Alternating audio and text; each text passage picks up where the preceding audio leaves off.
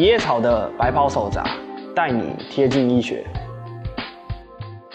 Hello，大家好，我是叶草。这一集主要来跟大家分享一些比较有趣的新闻，都是跟心脏有关的。我想很多人其实都是用苹果手机嘛，那有用苹果手机的，其实不少人会买 Apple Watch。那其实 Apple Watch 在很早以前就有开启了心电图的功能。Apple Watch 在台湾，因为毕竟如果有开启心电图功能，就会属于是医疗器材。毕竟苹果公司并不是一个医疗器材的公司，所以呢，台湾的卫福部并没有核准苹果公司的 Apple Watch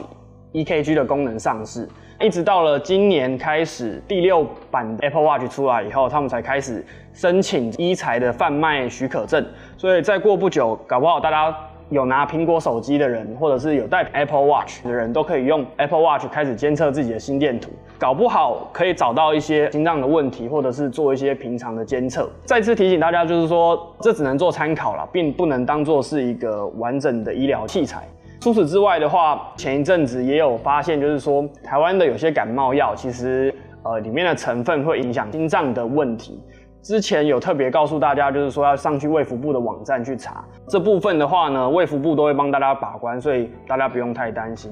另外一个吵很凶的跟心脏有关的新闻，就是前一阵子。医疗界有因为卫福部要制定医疗费用自费医材的上限，那里面其中有一个医材就是跟心脏有关，是心脏的瓣膜。我们的心脏因为它是一个帮浦，如果帮浦一直收缩的话，你的血液的流向会到处乱流，所以会要。瓣膜的帮忙才能让血液维持固定的方向。那如果这个瓣膜坏掉了，你的血液可能就没办法打到全身。所以呢，有蛮多一部分的心脏手术是在做瓣膜置换的手术。那如果你这个瓣膜呢的医材被限制了，那可能就是大家可能以后就换不到比较好的瓣膜，就是要用比较便宜的瓣膜，就会影响到病患的权益。那另外的话，就是一个比较冷的知识，就大家知道，就是说，其实九月二十九号，就是刚过没多久，这个日期呢，其实是被世界心脏联盟定义为世界心脏日，那就是为了要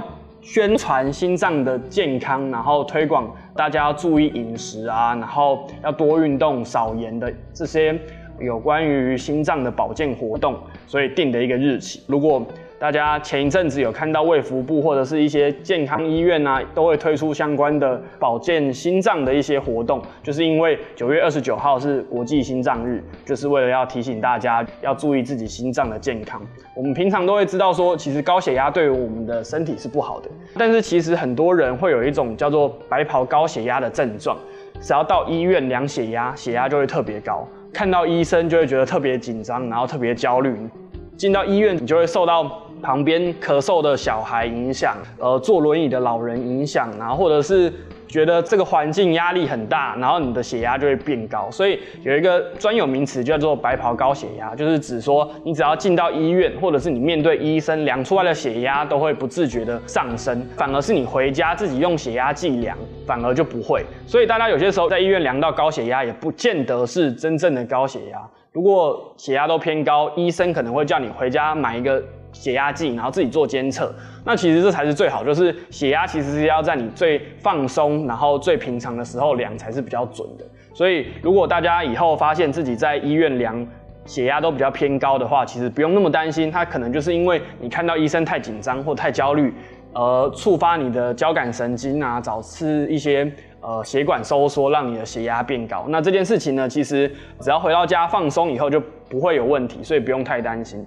很多人会觉得说，ECMO 其实就是叶克膜这个东西，就是一个额外的心脏。那你只要装了叶克膜以后，其实就不会死。但是这其实是一个迷思。前一阵子还有一个医师专门写一本书跟大家分享呃叶克膜的知识。详细呢，大家只需要知道说，就是其实叶克膜不是万能的，因为你装了叶克膜以后，有些时候只是为了家属而装，不是真正病人需要。详细。到底什么样的情况会需要装叶克膜，或者是怎么样的情况不需要装叶克膜？请大家可以相信医生的专业判断，不用呃网络上查了很多资料，其实都不见得会符合你当下的状况，所以不用太担心。那也可以拜托大家可以相信一下呃医生的专业判断，这样。这就是一些最近发生比较有趣关于心脏的一些新闻。如果大家觉得有兴趣的话呢，也记得继续关注一叶草的白袍手札。